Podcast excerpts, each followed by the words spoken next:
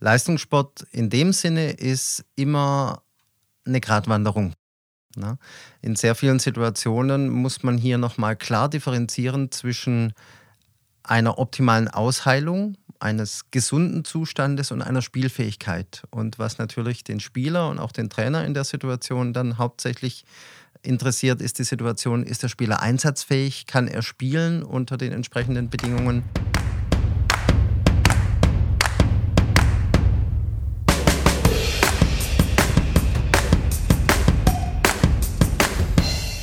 Hi und herzlich willkommen zu einer weiteren Ausgabe von Tennisplausch. Mein Name ist Mitko, ich bin Tennistrainer und Spieler und unterhalte mich regelmäßig mit Menschen, die den Tennissport lieben und sich dafür engagieren. Ich versuche herauszufinden, was sie genau machen und was sie täglich antreibt, auf dem Platz und neben dem Platz ihr Bestes zu geben.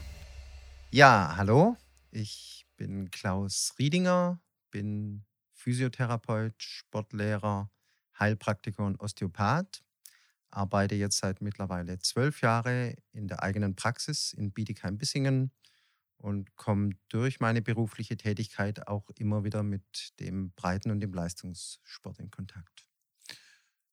Äh, mit dem Leistungssport in Kontakt sagst du, du warst ja mal mit den Hockeyspielern der Bietigheimer Steelers unterwegs. Exakt, genau. Und hast sie wie lange betreut? Ich habe sie insgesamt über sechs Jahre uh, mit in so der lang. Betreuung gehabt. Teils in der Hauptverantwortung und teils auch in einer Gruppe mehrerer Physiotherapeuten. Okay, cool. Stelle ich mir ziemlich spannend vor, weil, ähm, also so aus meinem Verständnis, wenn ich jetzt so Hockey angucke mir im Fernsehen, dann passieren da schon sehr, recht kuriose Dinge auf dem Eis, also zumindest recht kuriose Verletzungen. Angefangen bei den Zähnen bis äh, Brüche wahrscheinlich ähm, was gab es denn da so Spektakuläres äh, in deiner Laufbahn an hm. Verletzungen? Ja, zunächst mal muss man sagen, Eishockey ist ja die schnellste Mannschaftssportart der Welt. Ja. Es ist also okay. eine unheimliche Dynamik in diesem Sport mit drin. Man kann es dem Biedigheimer Sponsor entsprechend äh, mit dem Porsche vielleicht wirklich mit diesem immer mit Vollgas anfahren und auch wieder maximal abbremsen ganz gut vergleichen. Dadurch treten sehr, sehr hohe Kräfte auf, die sich entsprechend natürlich auch dann in Zweikämpfen widerspiegeln. Dadurch kann es zu allen Arten von Prellungen, Zerrungen, Stauchungen oder ähnlichem kommen. Ähm, die Spieler tragen sehr, sehr gute Protektoren. Trotz allem ist man natürlich nicht vor allen Dingen gefeit durch die Situation. Der Fuß ist eigentlich durch den Schlittschuh relativ gut geschützt. Das Knie ist meistens das Gelenk, das relativ viel Drehbewegungen aushalten muss. Der berüchtigte Knee-Check ist auch das, was den Spielern immer wieder schwere Bandverletzungen zufügen kann. Und ansonsten, naja, da wo ein äh, Puck mit extremer Geschwindigkeit unterwegs ist, je nachdem, wo der auftrifft, können da natürlich alle Arten von Verletzungen entstehen. Was die Zähne angeht, gut klar, wenn äh, der Puck oder der Schlag eben mal in Richtung Kiefer geht, dann kann es da zu entsprechenden Verletzungen kommen. Ähm, es passiert zum Glück nicht so häufig. Die Spieler tragen okay. in der Zwischenzeit auch einen sogenannten Mundschutz, einen Mouth Guard. Das ist quasi ähm, so eine Plastikeinlage, die dann eben entsprechend aufgezogen wird. Ähm, das verteilt zumindest mal die Kraft, dass da vielleicht nicht gleich der einzelne Zahn herausbricht. Zusätzlich ist man da in der Entwicklung sehr, sehr weit. Ähm, es gibt ähm, jetzt entsprechende Nährlösungen, in denen man einen herausgebrochenen Zahn oder Zahnanteil dann im Endeffekt über einige Stunden äh, sozusagen noch frisch halten kann, mit der Möglichkeit, ihn dann wieder auch vom Spezialisten sozusagen an die richtige Stelle zurückführen zu können. Das ist ja unglaublich. Ja, die Entwicklung geht ja weiter und es ist eine Sportart, die vor allem natürlich auch äh, jetzt in Übersee ähm, extrem viel Geld bewegt und demzufolge geht da natürlich auch die Entwicklung im Trainings- oder therapeutischen Bereich dann sehr, sehr weit und sehr, sehr gut voran. Das heißt also, du hast äh, jegliche Arten von Verletzungen gesehen. Du kannst, äh, musstest du auch wirklich akut auf dem Feld behandeln, tatsächlich? Ja. Oder so. was heißt auf dem Feld? Mhm. Also da, natürlich neben dem Feld, aber. Ja. Diese Situationen treten regelmäßig auf, vielleicht grundsätzlich zu den Rahmenbedingungen. Ähm, in der zweiten Eishockey-Bundesliga und meines Wissens auch in allen vergleichbaren Ligen in anderen Ländern ähm, muss immer ein Arzt in der Halle vor Ort sein. Der wird in der Regel von der Heim Gastmannschaft gestellt, außer in der ersten Eishockey-Liga. Da geht meines Wissens auch der Arzt äh, der Gastmannschaft entsprechend mit zu den Spielen. Ähm, wenn wir so eine Situation durchspielen, ein Spieler kommt verletzt, angeschlagen, an die Bank gefahren, habe ich als Therapeut ungefähr zwei Minuten Zeit. Danach wäre ähm, vom Wechselmodus her die Reihe wieder an der Reihe sozusagen, wo der Spieler dann zum Einsatz kommt. Ich muss in der Zeit durch Fragen, durch Tasten, durch Testen herausfinden, ähm, wie sieht es aus, liegt wirklich eine bedenkliche Verletzung vor, ist es eher in Anführungszeichen nur die Prellung und demzufolge muss dann entschieden werden, ich brauche diesen Arzt, dann muss ich mich bemerkbar machen, ähm, zum Beispiel bei dem entsprechenden Arzt muss sagen, du, ich, äh, ich brauche deine entsprechende Unterstützung. Und ansonsten, ja, man braucht dann die Korrespondenz natürlich auch zu Trainer, Co-Trainer. Man muss Zeichen geben, du, der Spieler äh, wird den nächsten Wechsel nicht schaffen oder alles klar, der Spieler ist wieder bereit. Also es ist ein Arbeiten unter einem immensen Zeitdruck, okay. der die Sache natürlich dann unheimlich spannend macht, weil man muss innerhalb von wirklich wenigen Augenblicken mit Tests eben sich Klarheit verschaffen, ist da alles in Ordnung, ist da alles spielfähig oder muss entsprechend weiter diagnostiziert werden. Ist ein unheimlicher Druck, wie du sagst, bei dir, wenn du dann eine Fehlentscheidung quasi triffst und der Spieler ist noch gar nicht einsatzbereit, dann geht er noch mehr, also dann ist die Verletzung dann noch gravierender und er ist nicht einsatzfähig. Stelle ich mir echt ganz schön stressig vor. Ganz so stressig läuft es bei uns auf dem Tennisplatz Gott sei Dank nicht. Mhm. Aber kann auch schon mal sehr, ähm, wie soll ich sagen, nicht spannend. Also Verletzungen sind nie so richtig spannend, finde ich. Aber zum Beispiel das berühmte Beispiel Boris Becker, kannst du dich noch erinnern? Ich weiß nicht genau, in welchem Jahr das war, als es schon eigentlich aufgeben wollte. Ich glaube, er hat sich ein paar Mal ähm, seine berühmte Becker-Hechtrolle äh, mhm. gemacht und irgendwie an der Hüfte verletzt. Mhm. Korrigiere mich, wenn ich jetzt irgendwie Quatsch rede. Ich glaube, das ist so ein bisschen so war, gefährlich, ja. mhm. gefährliches Halbwissen. Ähm, ich kann mich nur noch an die Szene erinnern. Er ist schon zum Netz gelaufen und wollte dem Gegner schon die Hand schütteln, weil er aufgeben wollte. Und dann hat er noch so in seine ähm, Loge, also in seine, wie sagt man, Players ähm, Lounge, ja. wie, wie auch immer, äh, und die haben ihm bedeutet, hey, mach weiter, mach weiter. Mhm. Und dann hat er sich nochmal umgedreht und weiter gespielt. Mhm. Und da war es natürlich dann schon gefährlich, sage ich mhm. mal. Ich glaube, wenn er da abgebrochen hätte, würde er jetzt heute nicht so viele Probleme haben. Hm, das ist im Nachhinein relativ schwierig, natürlich im Endeffekt einzuschätzen. Grundsätzlich ist es aber richtig, im Tennis sind ganz andere Voraussetzungen der Spieler steht zunächst mal im Mittelpunkt. Er entscheidet ja auch darüber, ob er eine medizinische Unterstützung braucht. Er darf die ja beantragen bei den entsprechenden Turnieren. Ähm, da gibt es klar definierte Zeitfenster, da gibt es klar definierte Regeln in dem Zusammenhang. Ähm, Im Endeffekt trifft er die Entscheidung, ob er äh, spielfähig ist oder nicht in der Situation. Ähm, insofern, wie gesagt, relativ schwierig zu vergleichen. Es ist einfach eine ganz andere Konstellation wie im Eishockey. Ich glaube aber, dass die Spieler schon, ähm, wenn sie eben professionell ihren äh, Sport dann betreiben, ähm, schon auch wissen, wie weit sie im Endeffekt gehen können. Also ich kann mich kaum an Situationen erinnern, ähm, wo Spielern, wie man das zum Beispiel bei Marathonläufen oder so auch schon mal gesehen hat, wo Spieler dann so in einem äh, Tunnel sind, durch Adrenalin aufgepusht mhm. sind, dass sie unter Umständen ähm, die eigene körperliche Beeinträchtigung gar nicht mehr wahrnehmen. Ein entsprechender Fall wäre mir jetzt im Tennis nicht bekannt. Also da bin ich schon der Meinung, da ähm, geht es, was die medizinische und therapeutische Betreuung angeht, vor allem auch um eine wirklich optimale Vorbereitung, eine optimale Trainingsbetreuung, eine Nachsorge beim Spieltag selber. Dadurch, dass es keine Kontaktsportart ist, sehe ich die Gefahr von Verletzungen eher dann jetzt mal durch Umknicken oder ähnliches äh, mhm. äh, entsprechend mitgegeben. Ja, ja.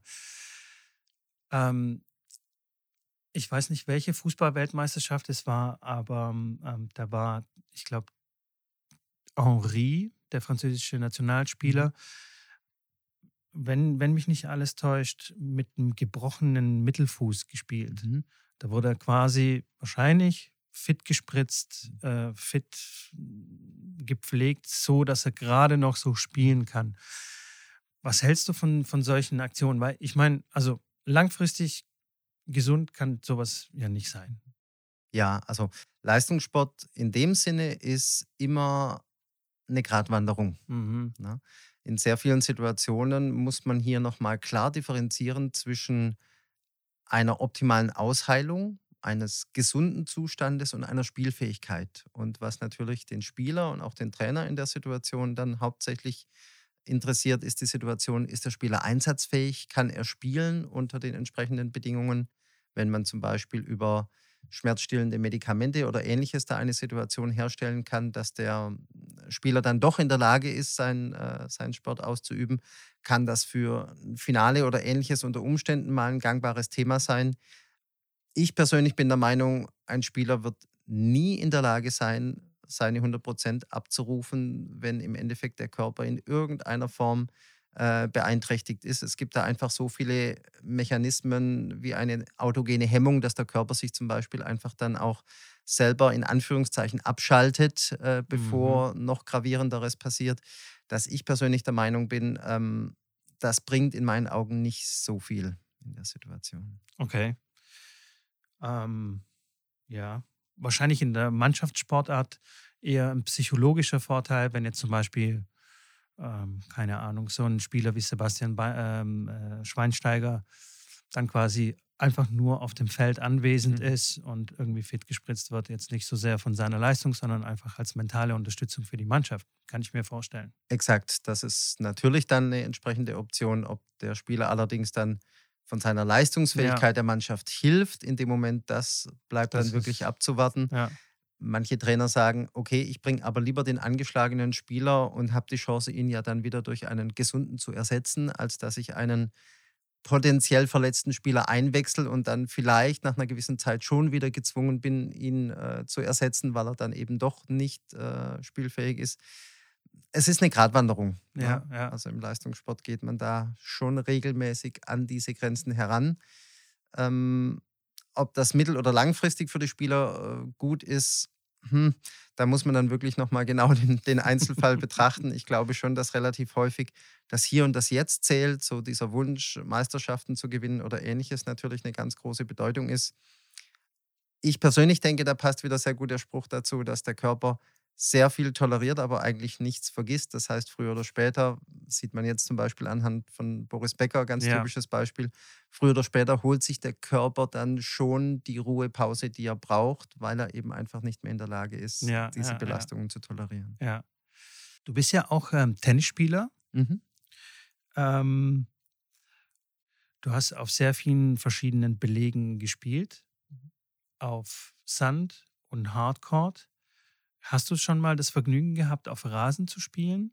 Nein, es gibt in Stuttgart zwar eine Möglichkeit, ja. äh, da auch, äh, ich sag mal, im Breitensportbereich bei einem äh, entsprechenden Turnier mit teilzunehmen. Da habe ich leider bisher noch nicht gespielt.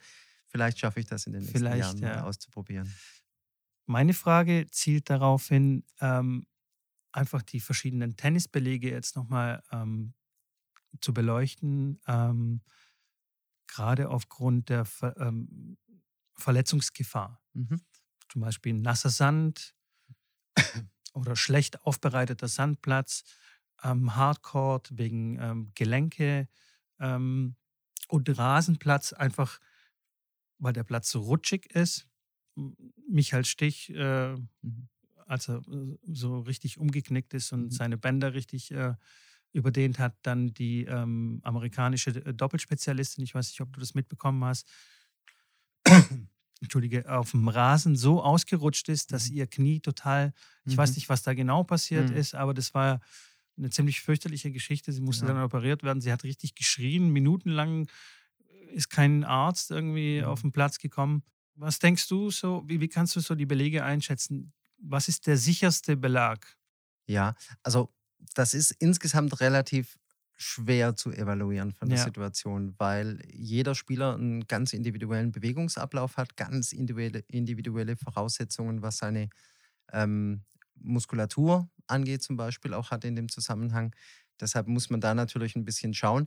Weicher Boden insgesamt tendenziell natürlich schon gelenkschonender bei mhm. einer sogenannten Stop-and-Go-Sportart, wie es äh, das Tennis eben ist. Das heißt, es sind immer wieder abbremsende und beschleunigende Kräfte, die da entsprechend wirken. ich persönlich komme zum Beispiel jetzt mit Teppichboden sehr gut zurecht, egal ob mit oder ohne Granulat. Ich persönlich komme auch mit Hartplatzböden gut zurecht, fühle mich auf Sand auch wohl. Ich persönlich glaube, man braucht einfach auch eine gewisse Umgewöhnungszeit. Das heißt, was sicher nicht optimal für den Körper ist, ist, wenn man ständig zwischen den Belegen hin und her Mhm. wechselt. Okay. Der Körper kann sich eben an die Belastungen gewöhnen. Der Körper lernt auch ein Stück weit, wie die Gelenke reagieren beim Abstoppen, beim Drehen und so weiter. Und wenn man sich so im Sinne einer optimalen Saisonvorbereitung dann eben auch auf den entsprechenden Untergrund vorbereitet, mit äh, vielleicht noch zusätzlich Stabilisationsübungen und so weiter und so fort, ist man eigentlich in der Regel für jeden Boden ganz gut gerüstet. Okay. Wahrscheinlich ähm, gibt es auch deswegen saisonal die Hartplatz-Saison, die Sandplatz-Saison, weil dann kann sich der Körper dann drauf einstellen und die Profis müssen nicht immer hin und her dann switchen, sag ich Genau, mal, zwischen den ja. Belegen. Macht schon Sinn. Auf jeden Fall. Ähm, so, bevor wir auf den Tennisplatz kommen, sollte man sich auf jeden Fall aufwärmen, ist bei Tennisspielen, Tennisspielern immer noch nicht, also sag ich mal im Freizeitbereich, äh, ist es immer noch nicht so richtig angekommen, dass es besser wäre, sich dementsprechend aufzuwärmen. Ähm, so langsam findet da ein Umdenken statt, auch beim Tennis. In anderen Sportarten ist es gang und gäbe. Ähm, und dann gibt es ja immer dieses beliebte Thema oder das umstrittene Thema ähm, Dehnen. Kaltes Dehnen, dynamisches Dehnen. Ähm, ich weiß nicht, gibt es da noch irgendwelche anderen Sachen? Kannst du uns da mal so durchführen, was da so die Unterschiede sind und vielleicht auch eine ähm, Empfehlung aussprechen? Was können wir als Tennisspieler ähm, machen, um sich optimal aufzuwärmen? Ja, grundsätzlich kann man zu diesem Thema vielleicht gleich schon erwähnen. Ähm, wenn man sich die Fachliteratur betrachtet, dann ähm, gibt es Reihen, stapelweise Bücher über Kraft, über Ausdauer, über Schnelligkeit und wie man genau ähm, diese Leistungsfähigkeit entsprechend dann auch optimal trainieren kann. Wenn man sich das Dehnen betrachtet, fällt das deutlich kleiner aus, was man da an Literatur findet. Und wenn man etwas findet, ist es relativ häufig sogar so ein bisschen mystifiziert, nach dem Motto, das ist richtig und alles andere ist schlecht. Ähm, ich glaube, was das Dehnen angeht, muss man zunächst einmal unterscheiden. Geht es um eine allgemeine Beweglichkeitsverbesserung oder geht es um die Vor- oder Nachbereitung einer sportlichen Aktivität? Das heißt, man muss überlegen, habe ich eine Situation, ein Spieler möchte einfach insgesamt beweglicher werden, er möchte einfach äh, den Eindruck haben, äh, dadurch geschmeidigere Bewegungsabläufe zum Beispiel viel besser durchführen zu können. Oder geht es dann nochmal in der Situation darum, was mache ich unmittelbar vor dem Training, vor dem Wettkampf oder was mache ich in der Nachbereitung? Im Bereich der Vorbereitung, naja, das Aufwärmen soll auf die entsprechende Belastung vorbereiten. Das heißt, da machen immer Bewegungsaufgaben dann im Endeffekt auch Sinn, die dem ähneln, was für den Sportler dann auch im Wettkampf gefordert ist. Das heißt, in der Situation natürlich, ein Tennisspieler wird nie über längere Zeit in einem Spagat auf dem Platz liegen. Ein Spieler wird nie über längere Zeit in irgendeiner Form den Arm extrem lange über Kopf halten müssen. Das heißt, es geht darum, kurz und schnell die entsprechenden Positionen dann eben auch erreichen zu können mit einer optimalen Beweglichkeit. So sollte im Endeffekt dann auch, wenn überhaupt, das dynamische Dehnen in dem Zusammenhang aussehen. Ne?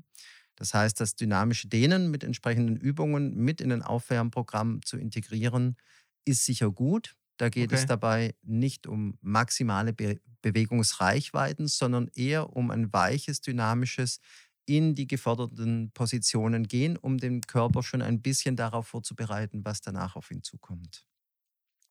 Beim damals in Amerika ganz stark in Mode gekommen, das war so ungefähr in den 80er, 90er Jahren, das sogenannte Stretching, haben wir die Situation, dass es ein passiv-statisches Dehnen ist. Man kennt da noch die alten Bilder, wo Personen dann über 20, 30, 50 Sekunden in entsprechenden Dehnpositionen gestanden sind.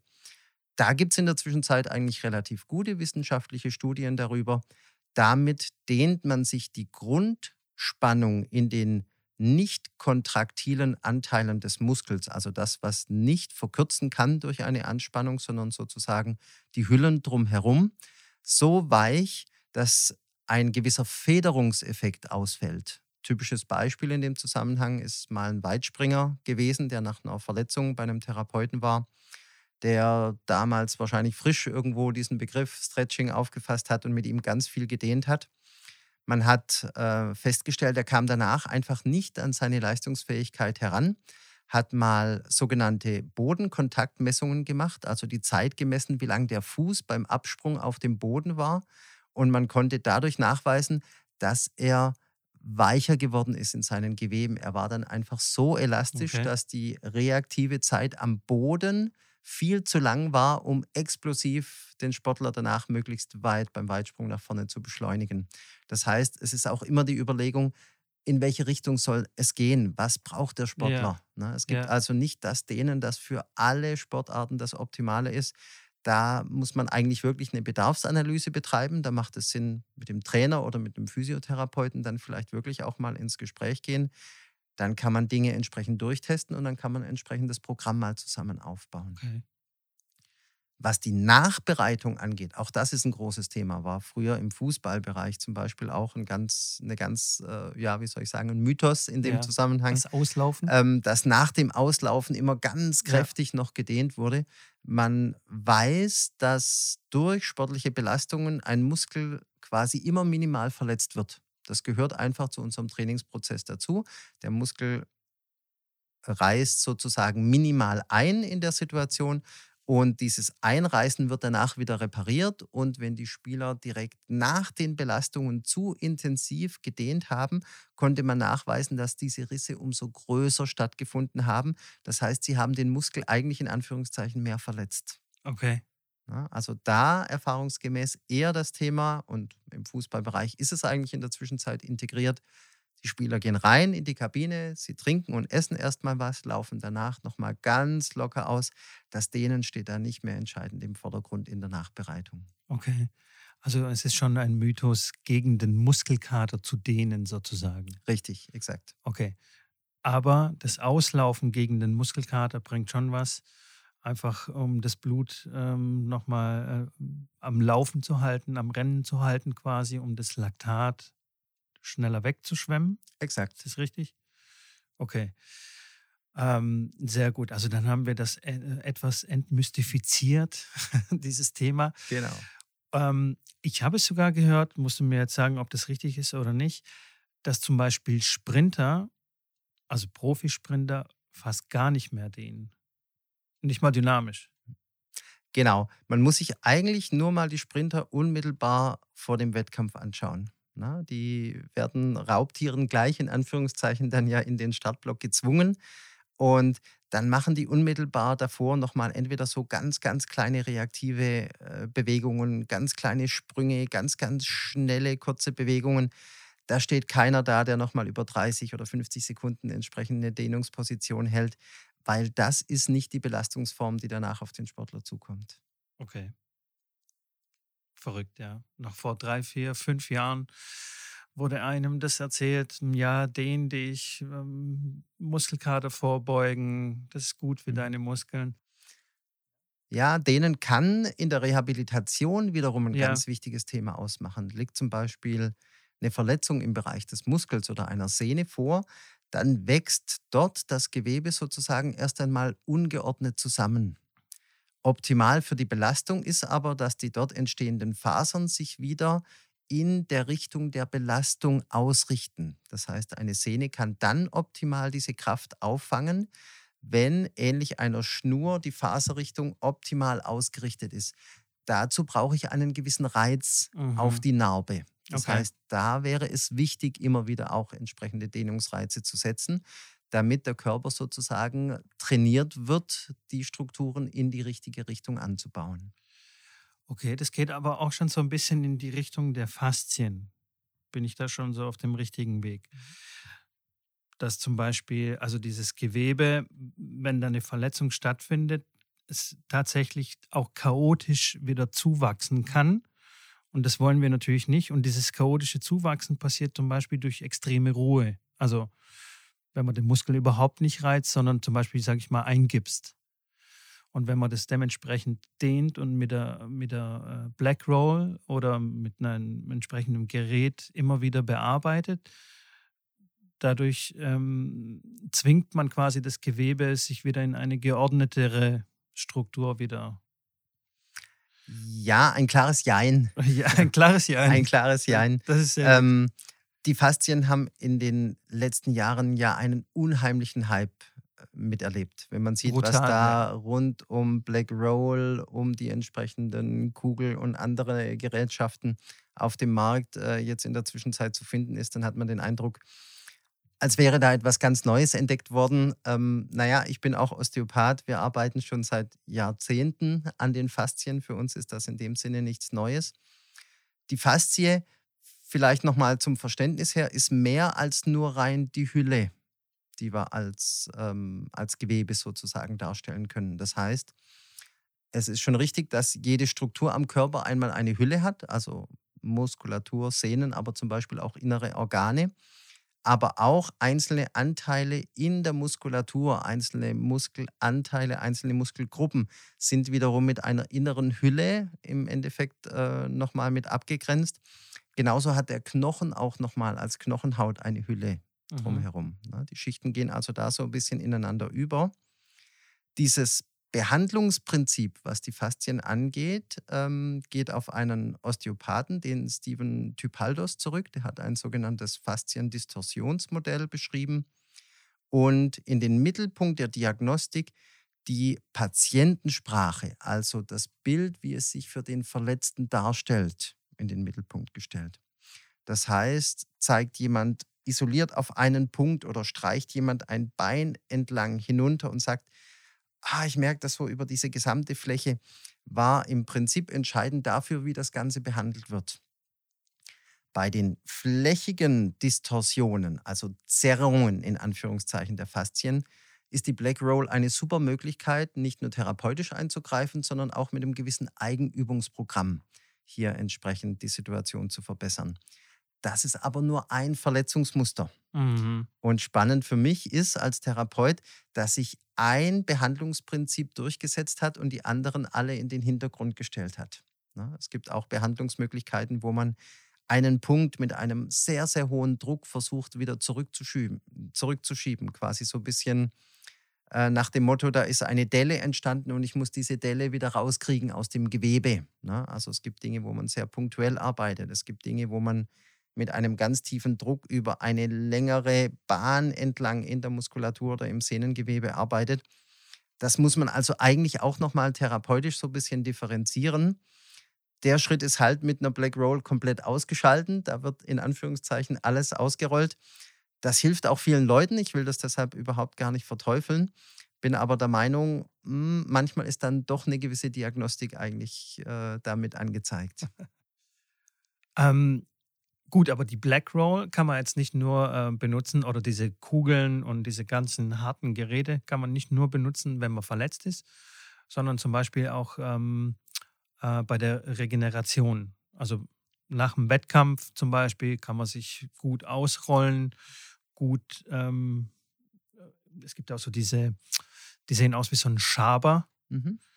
Und dann kannst du richtig so den Muskeln entlang, wie sagt man, schaben, also mhm. also richtig drücken. Genau.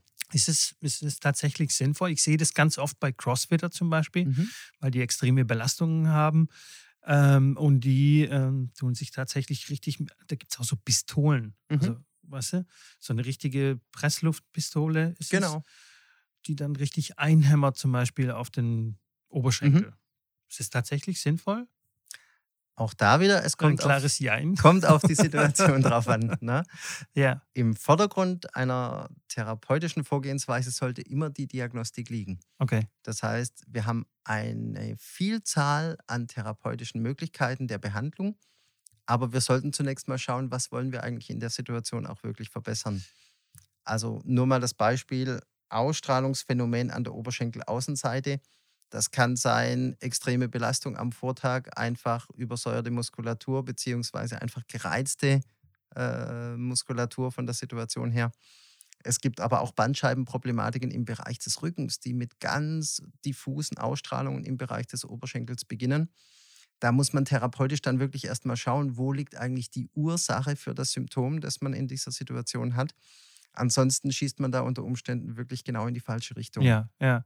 Ich sag mal so, ich habe ein hartes Match gehabt, ich habe drei Stunden gespielt, äh, bin äh, über Match-Tiebreak gegangen und äh, habe sehr viel Flüssigkeit verloren.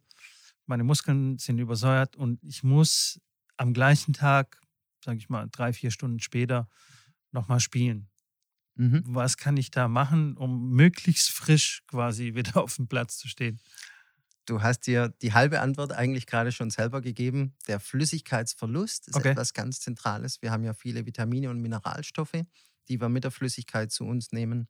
Da ist unter anderem das Magnesium ein ganz, ganz wichtiger Faktor, der die Muskulatur entsprechend locker hält in der Situation. Habe ich davon zu wenig zur Verfügung, habe ich natürlich die Problematik, dass ich unter Umständen zu Krämpfen neige. Mhm. Ich muss also schauen, dass mein Volumen stimmt in dem Zusammenhang. Ich muss schauen, dass schnell zur Verfügung stehende Kohlenhydrate im Endeffekt dann auch wieder aufgenommen werden, damit ich möglichst schnell wieder leistungsfähig bin in der Situation. Also ich würde für mich gefühlt, das ist allerdings auch ein Stück weit eigene Erfahrung, zwischen den Matches nicht unbedingt jetzt faszienspezifisch mit Black Roll oder ähnlichen Dingen arbeiten. Das kann aber zum Beispiel eine sehr gute Nachbereitung nach einem entsprechend langen Matchtag sein oder am Tag nach dem entsprechenden Match, um dann einfach wieder besser regenerieren zu können. Mhm. Also quasi auf den, quasi für den Folgetag, dass ich da Exakt. fitter bin. Also am ja. Abend nach zwei Matches dann ruhig mit der Black Roll Exakt. reingehen und dann am nächsten Tag bin ich dann fitter. Ich habe auch viele Athleten gesehen, die nach, nach, nach einer sehr anstrengenden Match oder nach einer sehr anstrengenden Übung, gerade bei CrossFit, direkt in ein Eisbad reinspringen. Ich glaube, bei den Crossfittern hat es auch sehr viel damit zu tun, dass sie einfach die Körpertemperatur oder die Muskeltemperatur relativ schnell wieder auf Normalniveau bringen wollen, weil auch ähm, zum Beispiel der Wettkampf ähm, in der Hitze stattfindet. Ähm, wie sinnvoll ist es dann, wenn man dann danach, also sage ich mal zwei, drei Stunden später, also ich habe ein Match wieder, springe ins Eisbad, drei Stunden später habe ich nochmal ein Match. Ja, die äh, ich nenne es jetzt mal die Eistonne, hat ja, ja eigentlich durch die Fußballweltmeisterschaft äh, 2016 so einen gewissen Mythos erfahren, wenn ich es noch richtig weiß. Per Mertesacker und Co. in Brasilien ja, ja. waren da ganz große Verfechter davon. Ähm, wie viel das jetzt tatsächlich im Endeffekt an verbesserter Regenerationsfähigkeit mit sich gebracht hat, inwieweit das vielleicht auch einfach so ähm, eine gefühlte psychische Frische gegeben hat, das ist sicher relativ schwer auseinanderzuhalten in der Situation. Grundsätzlich klar, durch den Wasserdruck werden die Flüssigkeiten im Endeffekt nachtzentral vermehrt gepumpt. Ne? Das mhm. ist wie wenn man eingewickelt wäre in ja. lauter Bandagen. Das heißt, die Flüssigkeit wird vermehrt eben zurücktransportiert. Dadurch entsteht im Endeffekt danach reaktiv nochmal eine Mehrdurchblutung des ja. Gewebes. Damit habe ich eben einen sehr guten Nährstoffaustausch. Ähm, ich würde jetzt mal so sagen, im Amateurbereich ist sowas sicher auch in der Form überhaupt nicht praktikabel. Ähm, da reichen in meinen Augen dann vielleicht doch auch so ein bisschen die Wechselduschen oder ähnliches ja. aus oder auch mal Eisabreibungen von entsprechenden äh, Körperpartien. Ähm, aber im Profibereich, klar, da kann man mit solchen Dingen natürlich auch vielleicht nochmal das eine oder andere Prozentchen da ein bisschen rausholen. Okay. Ja, ein paar Eiswürfel in die, in die Badewanne und dann ist es schon praktikabel. Kann, kann man schaffen. Kann es man wäre schaffen. möglich. Im Sommer gibt es Tankstellen, da kannst du sehr viel Eis kaufen. ja. Sehr gut. Jetzt haben wir die Situation, es, es ist tatsächlich eine äh, Verletzung auf dem Tennisplatz ähm, statt, äh, vorgefallen. Wie reagiere ich da am besten? Äh, auch als Trainer, als Mitspieler, was, was, was sind so die ersten Schritte, die man tun sollte, egal wie, was für eine Verletzung ist? Also auch wenn man unerfahren ist und sagen kann, okay, ich weiß jetzt nicht, in welche Richtung er zum Beispiel umgeknickt ist.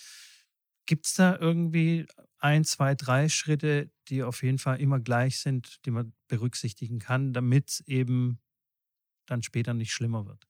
Ja, Gibt es auf jeden Fall in der Situation. Ähm, Im Bereich der Sportphysiotherapie gibt es die sogenannte Pech-Regel, die man okay. sich eigentlich immer ganz gut äh, merken kann.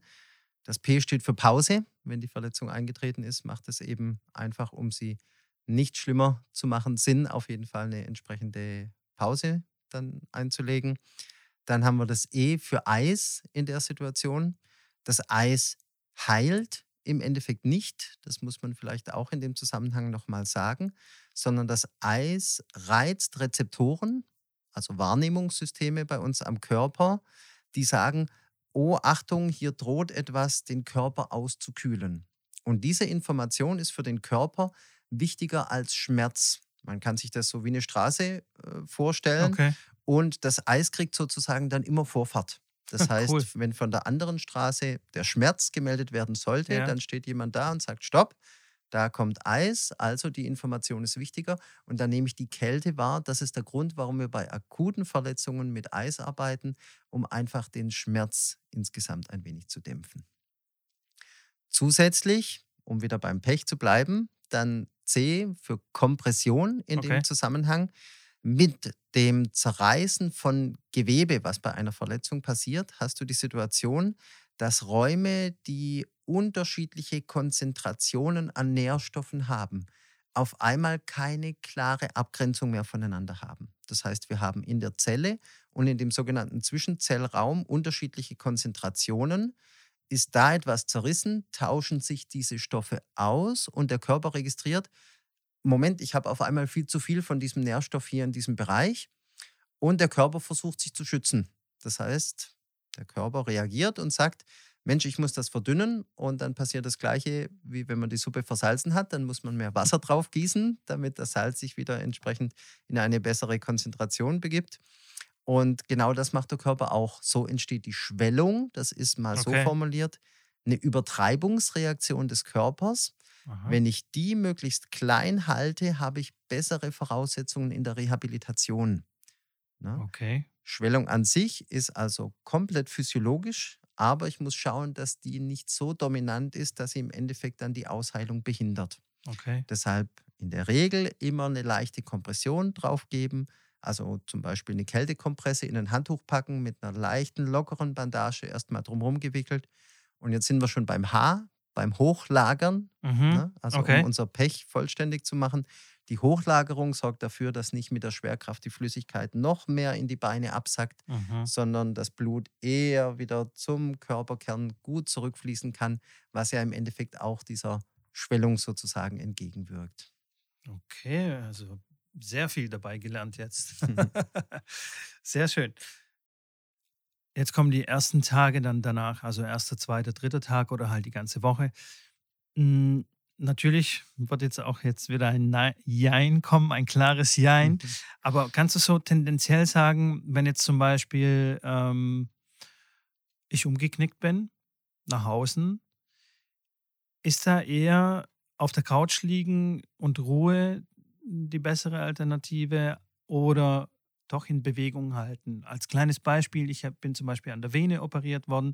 Ich bin direkt nach der OP, also wirklich zwei Stunden später, bin ich laufen ähm, äh, gegangen, geschickt worden. Mhm. Ja, da hieß es ja nicht liegen bleiben, mhm. gehen Sie mal laufen. Ja. ja. Da schmeißen wir jetzt natürlich relativ viele ja. Verletzungen oder Erkrankungen ein bisschen in einen Topf. Was die Verletzungen angeht, unmittelbar nach dem Trauma entsteht eine sogenannte Entzündungsphase in der Situation. Da ist tendenziell schon eher Ruhe angesagt. Okay. Also da ist schon die Situation am besten, wirklich dem Körper eher Ruhe zu gönnen. Jede vermehrte Bewegung erhöht die Körpertemperatur, bringt im Endeffekt noch mehr Flüssigkeiten in diese Region, kann also siehe vorhin unter Umständen nochmal eine weitere Schwellung begünstigen. Da ist tatsächlich das Hochlagern, das vielleicht nur leichte Durchbewegen eines Fußes, immer mal wieder den Fuß nach oben und nach unten drücken und so weiter. Dann die optimale Form, was man in dem Zusammenhang machen kann, ist diese Phase einmal beendet und der Körper fängt an, schon wieder zu reparieren in dieser Region. Da ist es dann ganz wichtig, in einem gewissen Maße natürlich Bewegung auf die Struktur zu bringen. Das ist der große Unterschied zu dem, was früher in der Nachbehandlung da Thema war. Früher wurden ja viele Verletzungen erstmal zur Rückstellung eingegipst, über sechs Wochen, über acht Wochen. Ähm, das hat ein Stück weit der Struktur geholfen, erst einmal natürlich zusammenzuwachsen. Aber was die Qualität der entsprechenden Zellen angeht, was die Dehnfähigkeit der umgebenden Muskulatur angeht, Was ähm, die Atrophie angeht, also das Schwächerwerden der Muskulatur, war das natürlich Gift für die entsprechende Person, weil da musste natürlich sehr, sehr viel Aufbauarbeit geleistet werden. Heutzutage versucht man sehr viel in so Situationen früh funktionell zu arbeiten. Das heißt, in der Rehabilitation steht die Frage im Vordergrund, was darf der Sportler auf jeden Fall nicht machen, welche Dinge müssen also sozusagen mhm. verboten werden in einer gewissen Zeit und was kann ich aber trotzdem machen. Das okay. kann zum Beispiel in die Richtung gehen, dass ich das andere Bein trainiere bei einer Verletzung. Denn mhm. allein schon ein Training der einen Seite gibt gewisse Effekte auf die andere Seite, ohne dass ich das Bein trainiere. Das springt sozusagen dann an Informationen über. Ich kann grundsätzliche Ausdauerleistungsfähigkeit zum Beispiel auch über einen sogenannten Oberkörperergometer erhalten. Das ist also quasi Fahrrad für die Arme mhm. in dem Zusammenhang. Und so muss ich eben einfach in der Situation immer individuell überlegen, was kann ich machen, in welcher Heilungsphase befindet sich jetzt gerade die verletzte Struktur, was ist limitiert, was ist verboten und was ist entsprechend möglich an Belastung. Okay. Ist es tatsächlich so, dass jetzt auch bei den Ärzten ein Umdenken stattgefunden hat, dass man jetzt nicht sofort alles eingibst ähm, und die sagen, okay, ähm, Beweglichkeit ist gut? Definitiv. Okay. Man hat einfach dazugelernt okay. in der Situation. Also ich möchte das gar nicht abwerten, sondern ähm, das ist einfach ein Entwicklungsprozess. Früher wurden Bänderrisse im Bereich mhm. der Sprunggelenke grundsätzlich operiert. Man war der Meinung, es kommt nur dann zu einer optimalen Ausheilung, wenn man die Enden wieder befestigt, ja. Ja, wenn man das Ganze vernäht miteinander. Bis man dann eben auch mal festgestellt hat, dass bei einer entsprechenden Ruhelagerung, eine Versorgung mit einer Orthese oder ähnlichem, die Enden tatsächlich zueinander finden und genauso gut ausheilen, wie wenn man operiert hätte. Und dann sollte man in der Regel eigentlich immer den nicht operativen Weg wählen, allein schon aufgrund von den Risiken, die ja rund um eine Operation dann auch nochmal mit dazukommen. Ja, mit Sicherheit. Da habe ich gleich eine Frage in eigener Sache. Ähm, Kreuzbänder. Ähm, meine Kreuzbänder sind gerissen oder zumindest eins. Die finden aber nicht eigenständig zueinander, oder doch? Ja, auch da gibt es unterschiedliche Arten von Verletzungen. Da kommen jetzt wieder unsere Faszien, unsere Hüllen ja. mit äh, ins Gespräch. Die Bänder, die Kreuzbänder sind zentrale Strukturen im Kniegelenk, die dafür sorgen, dass wir den Unterschenkel nicht abnorm weit nach vorne oder nach hinten bewegen können im Vergleich zum Oberschenkel. Ja, da ist quasi immer ein Stopp durch diese Bänder gegeben. Sind diese Bänder gerissen, entweder eins oder beide Kreuzbänder, habe ich die Situation, dass es zu einer abnormen Beweglichkeit, zu einer sogenannten Schublade kommt. Okay. Die verbleibt in der Situation, wenn ich nicht operativ das Knie versorge. Das heißt, ich muss versuchen, dem Knie auf andere Arten und Weisen im Endeffekt wieder möglichst viel Stabilität zu geben. Zum Beispiel über das Auftrainieren des Muskelmantels, über sehr viel sogenanntes propriozeptives Training, also Training, bei dem ich die Geschicklichkeit im Endeffekt dann auch versuche nochmal sehr gut zu trainieren. Ich ersetze damit aber nicht die passive Stabilität des Gelenkes. Das Gelenk an sich ist vermehrt beweglich. Okay. Das kann als Spätfolge zum Beispiel bedeuten, dass wenn immer ein bisschen ein Schub im Knie bei allen Bewegungen, die ich mache, egal jetzt im Sport oder im Alltag, wie auch immer, dass es zu einer vermehrten Belastung und damit auch zu einem vermehrten Verschleiß der druckübertragenden Strukturen kommt. Und das ist in dem Fall dann der Meniskus oder der Knorpelüberzug der Knochen. Das heißt, es ist nicht selten, wenn Kreuzbänder nicht operiert sind, dass es in der Spätfolge zu früh sozusagen zu arthrotischen Veränderungen der Gelenke kommen kann. Okay. Um nochmal auf die Faszien zurückzukommen, ich kenne Beispiele, da ist das Band an sich gerissen, aber die Hülle ist stehen geblieben. Also wie mhm. ein Schlauch, wo drinnen eigentlich ein Faden laufen sollte und dieser Faden ist durchgerissen.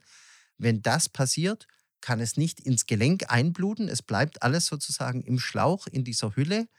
In dem Blut sind alle Zellen drin, die der Körper braucht, um zu heilen. Das heißt, wenn ich die Situation so belasse, dann werden diese Enden sich wieder finden, werden okay. wieder zusammenwachsen und es wird eine gewisse Stabilität mit Sicherheit erreicht werden.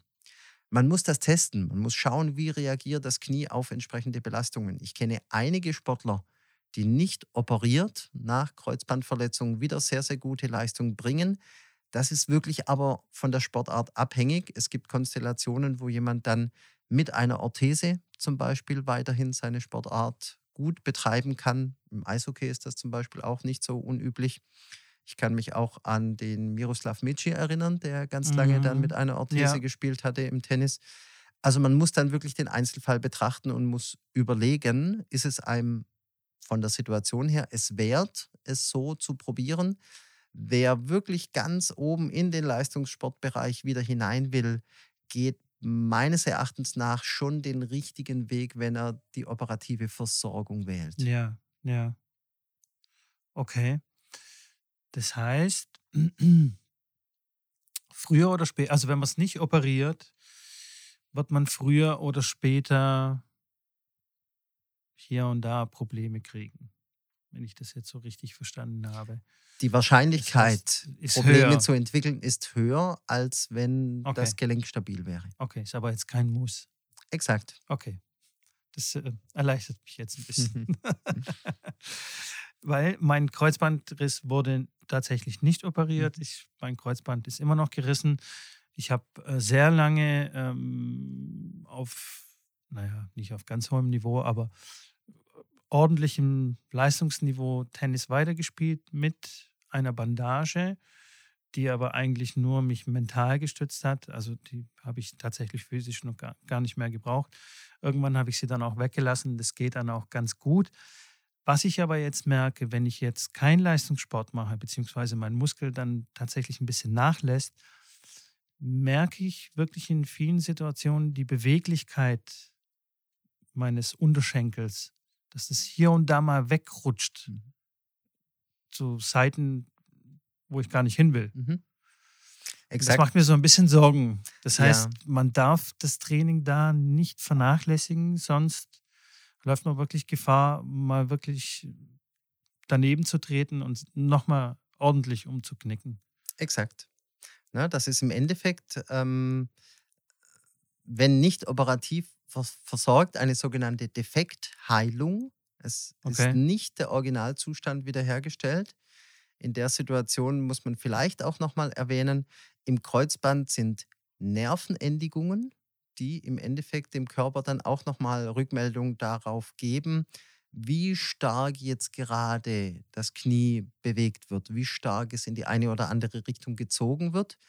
Und da wiederum gibt es eine direkte Verschaltung zur Muskulatur, sogenannte Schutzmechanismen. Mhm. Ein Muskel spannt also an, um vielleicht zu verhindern, dass eine Spannung maximal sein könnte, um ein Band zu verletzen. Ist dieses Band nicht mehr da, fehlt dieser Reflexbogen, fehlt dieser Mechanismus und der Körper sagt sich, oh, bevor jetzt was kaputt gehen könnte, schalte ich in Anführungszeichen lieber mal auf stumm. Man nennt es ein sogenanntes Giving Away.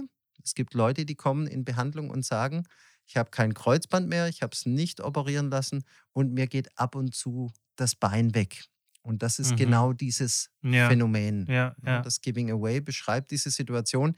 Ich wollte doch eigentlich, dass mein Oberschenkel mich da jetzt gut hält, aber der hat in der Situation gar nicht so angespannt, wie er es hätte sollen weil eben genau dieser Reflexbogen durch die Nervenendigungen vom Kreuzband dann eben nicht mehr da ist. Okay. Okay, das erklärt jetzt einiges, warum ich manchmal, also drei, vier, fünf Mal habe ich diese Situation gehabt, in der, gedacht, in der ich gedacht habe, äh, Moment mal, was ist denn jetzt los? Also wo ich wirklich das Gefühl habe, das Bein geht weg und ja. ich wollte aber eigentlich was ganz anderes machen oder einen Schritt in eine ganz andere Richtung machen. Ja. Okay, dann wird mir das jetzt klar. Ich wollte nur noch mal ganz kurz ähm, zurück zu der Black Roll und, und den Faszien und ähm, diese Bearbeitung der Muskeln mit sehr viel Druck. Ähm, ich habe neulich jemanden gehört, der gesagt hat, okay, mh, hm, jetzt ist die Black Roll doch ein bisschen in Verruf gekommen, weil zum Beispiel, wenn man das Bein abrollt, also gerade jetzt mal die Wade oder den, den Oberschenkel von der hinteren Seite, dass man da zum Beispiel die Venen sehr stark abquetscht und es tatsächlich äh, zu Schädigungen kommen kann der Venenklappen. und man dann später oder, oder auch nicht später, sondern relativ bald dann Probleme mit, mit dem, mit dem äh, Abtransport des Blutes dann äh, bekommt. Ja. Ist da was dran oder ist ein klares Jein? Da sind wir wieder bei der Individualität okay. in der Situation. Das heißt, die Black Roll als das einzig wahre oder richtige zu beschreiben, würde ihr genauso wenig gerecht werden, wie zu sagen, sie ist überhaupt nicht ratsam in der Situation. Man muss sich den Einzelfall anschauen, wenn sogenannte Kontraindikationen vorliegen, wenn also andere Dinge eine höhere Priorität haben, dann muss ich entweder einzelne Regionen oder dieses Thema grundsätzlich eben fallen lassen. Dann muss ich andere Wege gehen, um dafür äh, eine Verbesserung zu sorgen. Grundsätzlich, wie gesagt, ähm, fallen da so allgemeine Empfehlungen von meiner Seite immer nur ganz, ganz spärlich aus, weil am Anfang steht immer die Diagnostik, am Anfang steht immer das Betrachten, was hat diese Person, was braucht diese Person, mhm. findet man eine gemeinsame Zielsetzung. Das ist auch nochmal ganz wichtig in der Therapie in dem Zusammenhang. Und dann kann man entsprechend behandeln beziehungsweise auch Empfehlungen aussprechen. Okay. Aber man kann schon was kaputt machen, wenn man, also. Ich gehe da davon bisschen, aus. Da ist schon ein bisschen Vorsicht geboten, sage ich mal, mit solchen Gerätschaften. Ja, ich gehe davon aus. Also unreflektiert einfach auf alles, sage ich jetzt mal salopp sozusagen, herumzurollen, das würde ich schon für fatal halten. Schon, ne? In der Situation. Das macht sicher keinen Sinn. Ja. Da kommen wir dann auch gleich mal zum nächsten Mythos. Und zwar sind es für mich ganz klar die, ähm, die Tapes. Wie, wie, wie stehst du zu, zu, zum Tapen? Tapest du selbst? Tapest du dich selbst ähm, bei, bei gewissen Verletzungen? Und in, inwiefern, also, oder was ist das Tapen, sage ich mal so? Mhm. Was bewirkt es? Genau. Das Taping vielleicht mal ins Deutsch übersetzt ähm, heißt eigentlich nichts anderes als der Pflasterverband ja. in der Situation. Man muss vielleicht zwei Gruppen von Tapes klar voneinander unterscheiden.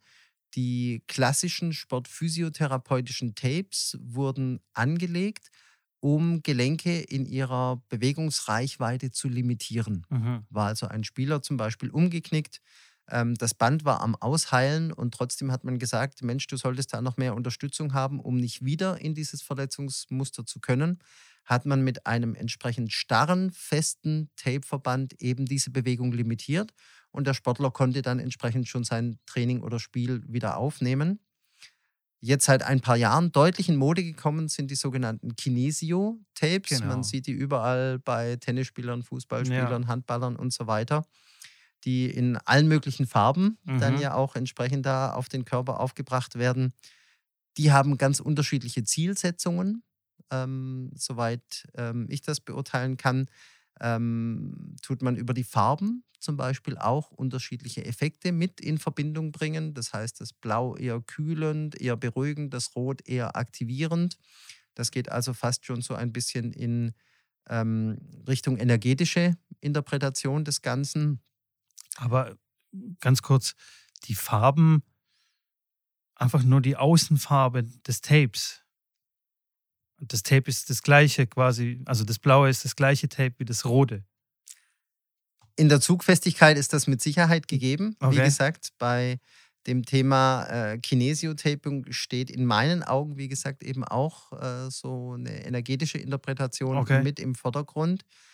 Interessant ist, dass da tatsächlich ganz, ganz spannende Effekte entstehen. Also ich habe selbst in meiner aktiven Eishockey-Betreuungszeit immer wieder mit entsprechenden Tapes, zum Beispiel auch im Bereich der Schulter gearbeitet.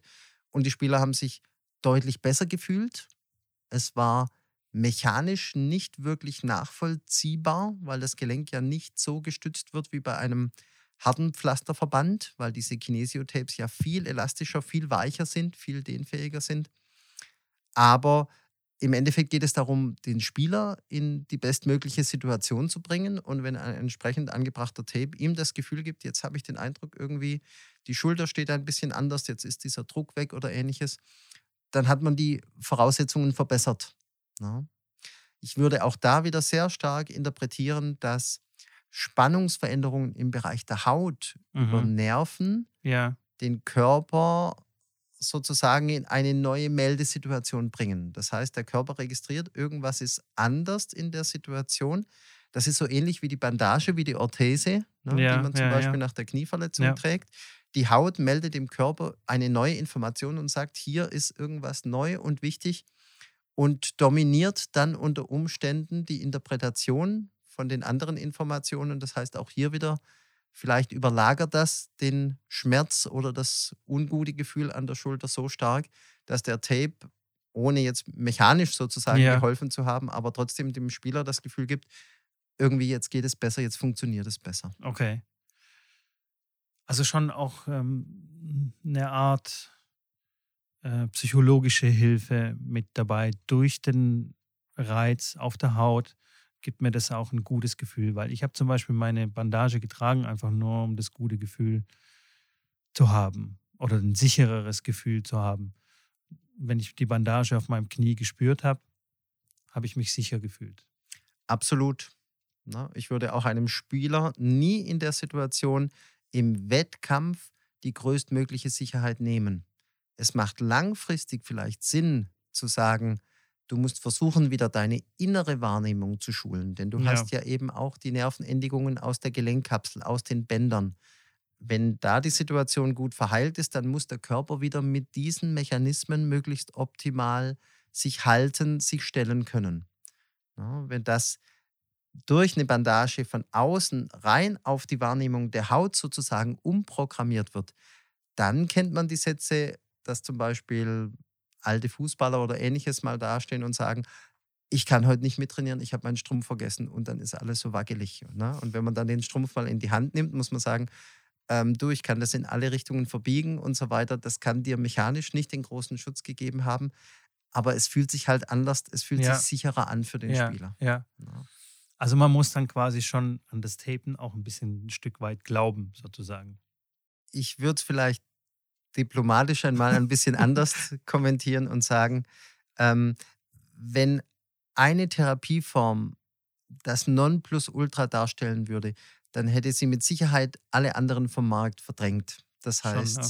die Bandbreite, die wir in dieser Branche sehen, ist sicher auch ein Stück weit der Situation geschuldet, dass jeder eben andere Voraussetzungen mitbringt und sich aus diesen Dingen eben das für ihn Richtige eigentlich heraussuchen, herausfinden muss. Ja, ja, ja. Deshalb für mich gibt es keine äh, Möglichkeit zu sagen, ähm, das ist gut für alle, das ist gut für alle Verletzungen, das hilft immer. Ähm, viele Dinge probiert man in dem Zusammenhang schlicht und einfach auch mal aus. Das ist wie, wenn es vielleicht auch darum geht, mal den neuen Tennisschläger herauszufinden. Das muss man ausprobieren. Man muss gucken, was liegt einem, was tut einem gut in der Situation. Und wenn man das gefunden hat, dann hat man sozusagen gewonnen. Sehr gut. Hast du sehr diplomatisch ausgedrückt. Ähm, ich habe noch ähm, eine Sache auf dem Zettel, beziehungsweise vier Sachen auf dem Zettel, aber die, die letzten drei Sachen sind sehr kurz und schnell. Ähm, die letzte Sache wäre Muskeln versus Beweglichkeit. Also so quasi Nadal gegen Djokovic. Das sind ja schon zwei sehr unterschiedliche Typen, sind aber beide sehr, sehr, sehr erfolgreich. Ähm, deswegen gibt es da hier auch keine klare, klare äh, Empfehlung, mach's wie Nadal oder mach's wie Djokovic. Ähm, aber was würdest du, hast du vielleicht eine Tendenz, wo du sagen würdest, okay, Beweglichkeit wie Djokovic ist vielleicht doch ein bisschen wichtiger, wie zu muskelbepackt wie Nadal. Ich glaube, Nadal hatte so 2014 oder 2013 eine extreme Phase, wo er wirklich so muskulös war, dass er schon, glaube ich, wirklich Probleme hatte, ähm, auf dem Tennisplatz richtig beweglich zu sein. Also er war keinesfalls langsam, nicht, nicht missverstehen. Aber hast du da so eine, so eine, so eine Richtung? Ja, grundsätzlich die Ausprägung der motorischen Grundeigenschaften, Kraft, Schnelligkeit, Beweglichkeit, Ausdauer, sollte natürlich so optimal auf die Sportart zugeschnitten sein wie nur möglich.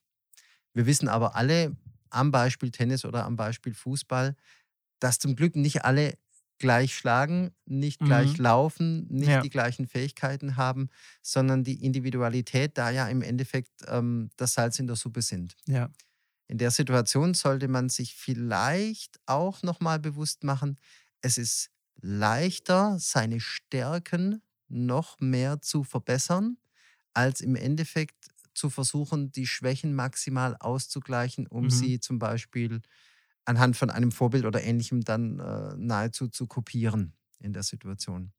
Ich kann mich sehr gut an ähm, den äh, Herrn Staatsmann erinnern, seinerseits äh, früher mal Trainer der Amateure beim VfB, der okay. zum Beispiel gesagt hat, von ähm, den Spielanforderungen brauche ich schnelle Spieler.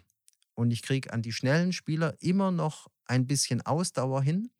Aber wenn ich jetzt den super Ausdauerläufer habe, den kriege ich nicht schneller. Der wird einfach durch seine Faserzusammensetzung in der Muskulatur immer der ausdauerdominierte Sportler bleiben. Ja. Mit dem kann ich in Anführungszeichen nicht so viel für mein Spielsystem anfangen wie der schnelle, der schnellkräftige Spieler.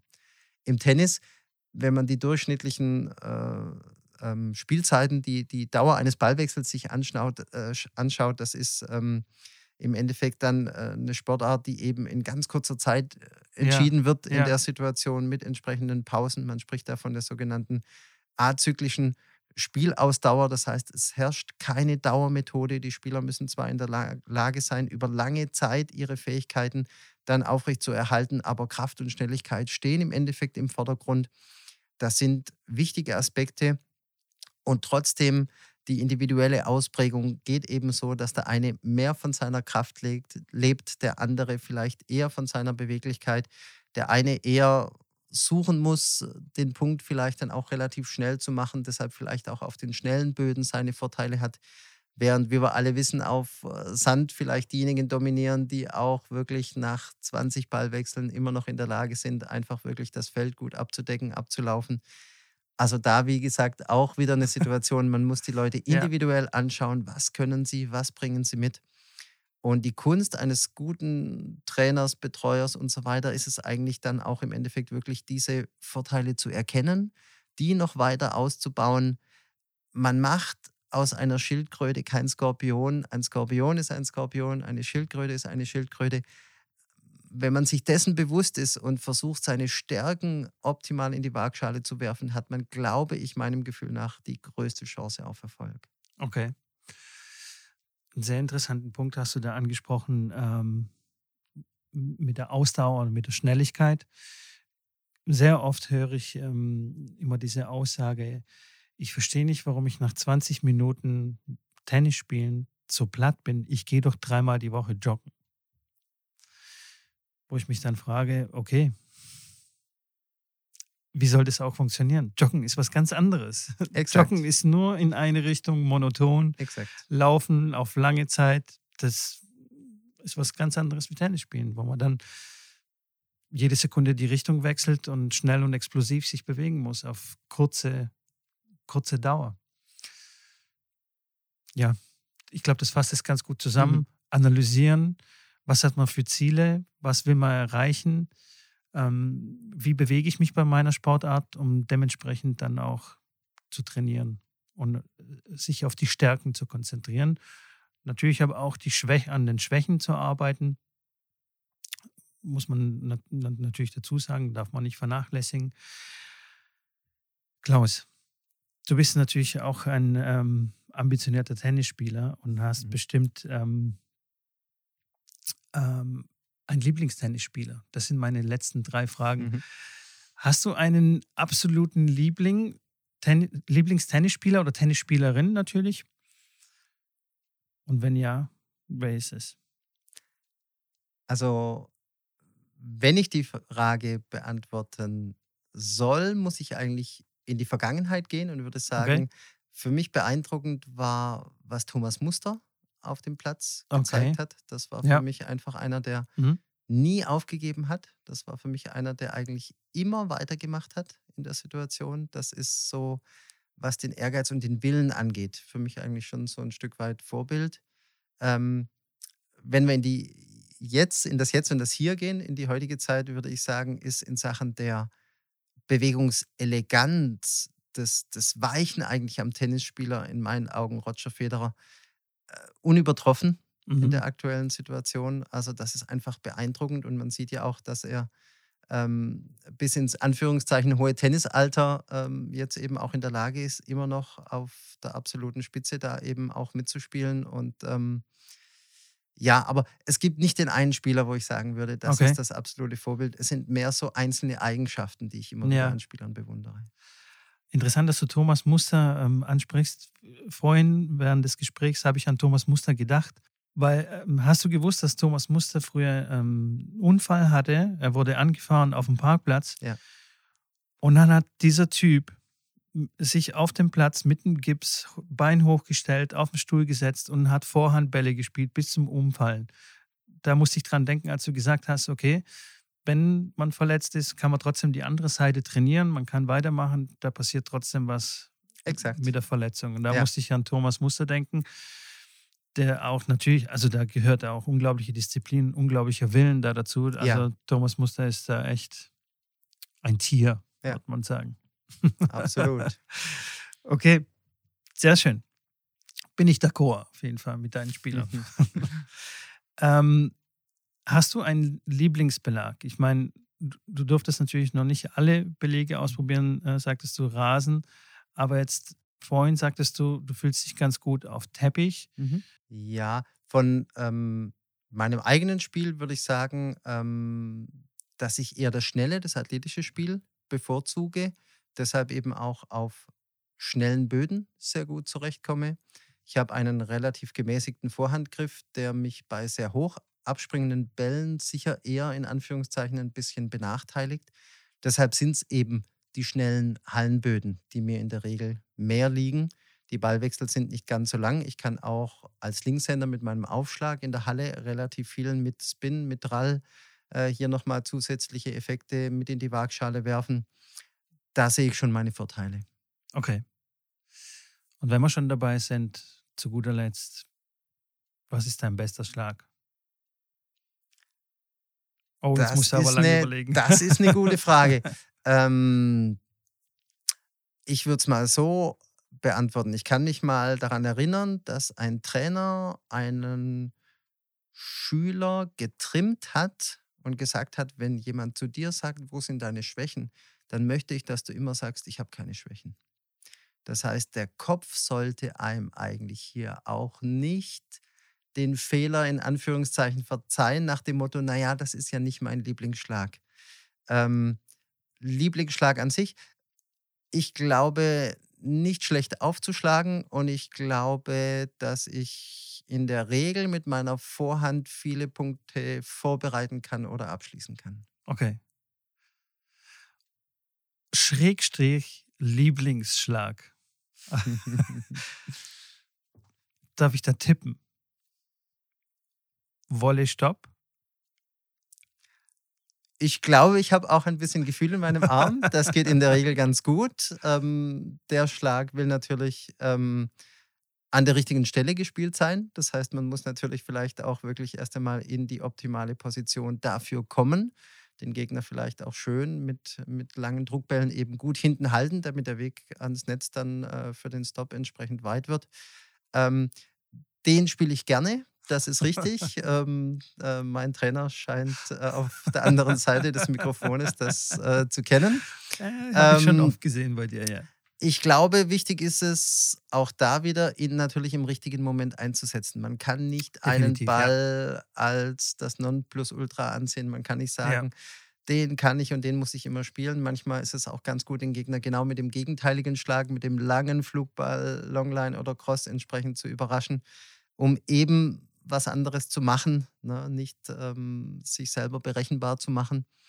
Ähm, aber klar, der, der Kurzcross-Flugballstopp, äh, ähm, den spiele ich schon gerne.